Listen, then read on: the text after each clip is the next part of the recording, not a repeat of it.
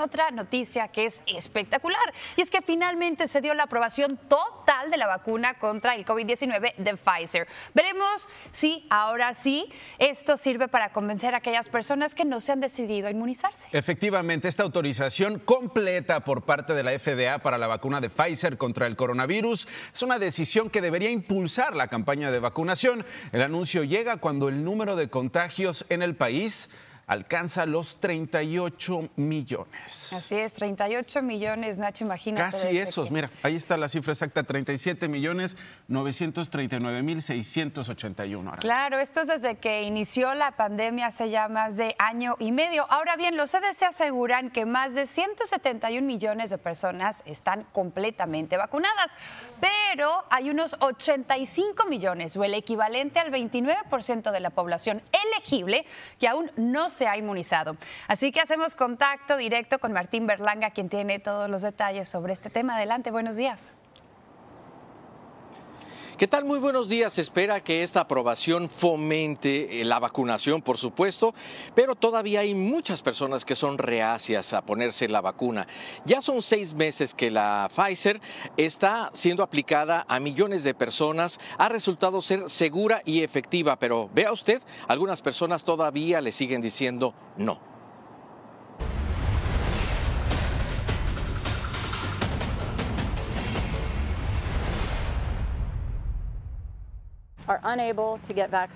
Un pequeño ejército de batas blancas en West Palm Beach, Florida, cerraba filas tras la aprobación definitiva de la vacuna Pfizer exhaustos y con menos paciencia y menos recursos, hacían un llamado para que de una vez por todas las personas se vacunaran como la manera más efectiva y segura de protegerse. Ignora nuestros consejos y luego vienen a pedirnos ayuda, afirma este doctor, quien ya se decía frustrado y algunas veces enojado. La aprobación por parte de la FDA dio luz verde a que vacunarse pueda ser una exigencia en instituciones, empresas y gobiernos locales de inmediato comenzó una avalancha de nuevas órdenes como en Nueva York. Todos los empleados en nuestras escuelas tendrán que vacunarse.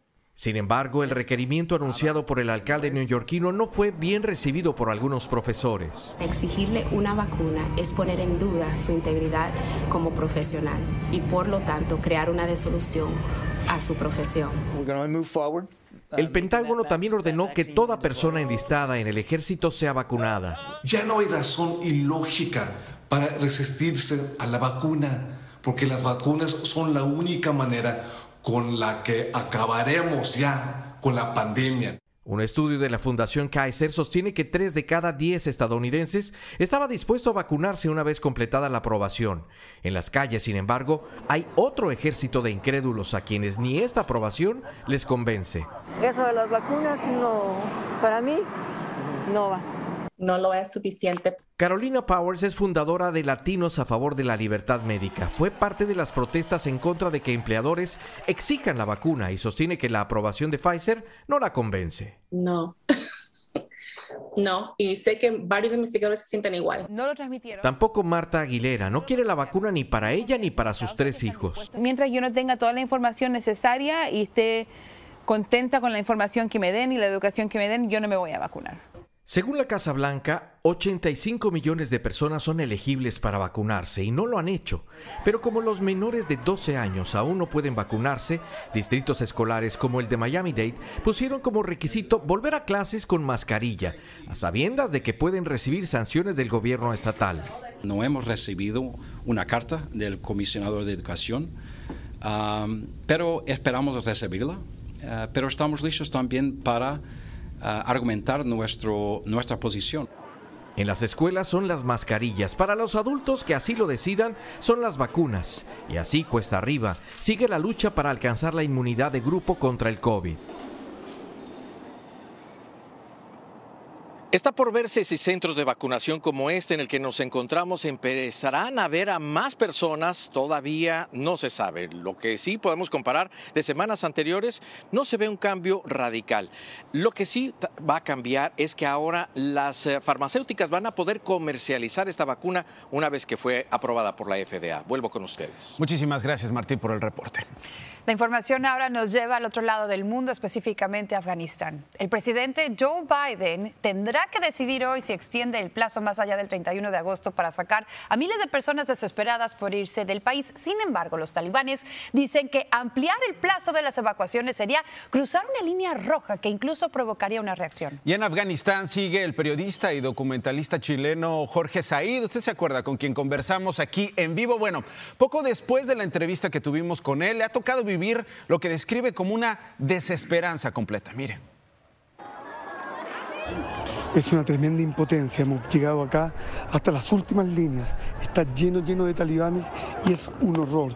Las familias lloran, los niños. Es una desesperanza completa. Es como que la humanidad pareciera cerrarse en torno a todos estos seres humanos. No puedo ni hablar por temor a que me escuchen un idioma extranjero. Estoy tratando de, ahí se escuchan los disparos, pero está lleno, lleno de gente luchando por un poco de sobrevivencia. Lo que han hecho con esta gente al prometerles una salida de este país es simplemente indigna. Hay que tener cuidado porque están disparando por todos lados. Hay una sensación, una desesperanza. Las personas ya han perdido su humanidad, están dispuestas a pelear, están dispuestas a delatar. Del otro lado, los americanos no hacen nada por venir a buscarnos. Es algo increíble. Le hemos mandado mensajes y mensajes. Solamente recibimos respuestas automáticas de que no vengamos al aeropuerto porque hay grupos de Estado Islámico, de ISIS, de Al Qaeda que estarían aquí entre medios mezclados entre toda esta población indefensa. No lo creo, no hemos visto a nadie, solo vemos talibanes completamente frenéticos, uno, dos, tres, veinte, cincuenta, que disparan y le pegan a la gente con látigos de madera, con otros eh, látigos de, de cadenas, de goma con lo que encuentran al lado. Sin embargo, los golpes son certeros y fuertes. No sabemos, por ahí se escuchan los vuelos que parecen salir y esta esperanza que se desvanece en el aire, porque no tenemos cómo alcanzar el aeropuerto. Yo ya también he perdido un poco mis deseos de continuar en esta batalla sin sentido. Ese es un pequeño fragmento de la vida cotidiana que se está viviendo aquí en este país que está a punto de desfallecer. Jorge Said desde Kabul en el aeropuerto, encerrado entre dos checkpoints de talibanes, sin poder moverme a uno u a otro lado. Jorge, muchísimas gracias por este dramático y desgarrador panorama desde Kabul. Ahora bien, de acuerdo al Washington Post, el director de la CIA, William Burns, tuvo una reunión secreta con el líder del talibán. Se desconoce el contenido de esta conversación. La agencia de inteligencia se negó a comentar al respecto. Este tema de culminar el repliegue de las tropas de Afganistán será el principal durante la cumbre virtual del G7 entre Estados Unidos y sus aliados. El presidente Joe Biden aprobó el lunes la declaración de desastre mayor en Tennessee, estado donde fuertes lluvias e inundaciones repentinas causaron muertes y grandes daños económicos. No sé si ahora repentinas tendrá que ser la palabra que usaremos. Parece la nueva normalidad, parecen las consecuencias de este cambio climático, de las decisiones que no previmos durante décadas, Aranza. Claro, inundaciones repentinas porque, bueno, se acumula el agua de manera rápida y sorprende a los que viven en esos poblados. Ahora esa entidad podrá disponer de fondos federales para, pues, complementar los esfuerzos estatales y también locales de recuperación. Nuestra enviada especial, Lourdes Hurtado, nos tiene impactantes testimonios de damnificados y ahora la nueva realidad.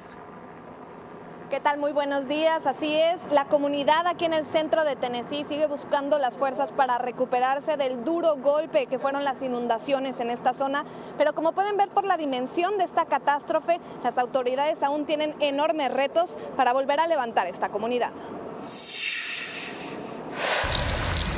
Las lluvias torrenciales transformaron el centro de Tennessee en un escenario apocalíptico. En cuestión de minutos, las calles se convirtieron en ríos y los automóviles en proyectiles que arrastrados por las corrientes se estrellaban contra las viviendas. Algunas incluso se desprendieron de los cimientos por la fuerza del agua. Se oían los golpes porque los carros estaban, estaban llegando con el agua y tras, se atrancaban en las casas. Alejandro y los cuatro muchachos con los que vive perdieron todo. Eso fue lo que logramos agarrar solamente porque de ahí fuera pues... Pone a secar las pocas pertenencias que alcanzó a recuperar de la casa, desplazada por la torrente dejando solo la plancha de cemento en su domicilio. Decenas de fallecidos, entre ellos niños y dos bebés gemelos de apenas siete meses, agudizan la tragedia. Las cifras de desaparecidos cambian constantemente porque la falta de señal del celular complica localizarles. Las inundaciones en el condado de Humphreys fueron tan repentinas que tomaron a los residentes desprevenidos. Fue súper rápido, en tan solo cinco minutos se elevó la inundación a la altura de los hombros, nos dice David. Las autoridades trabajan sin descanso en la búsqueda y rescate, pero la enorme cantidad de escombros dificulta sus labores. La devastación se extiende por aproximadamente 10 millas y a dos días de la catástrofe, la comunidad busca cómo reconstruir lo que el agua les arrebató. Lourdes Hurtado, hoy día, Noticias Telemundo.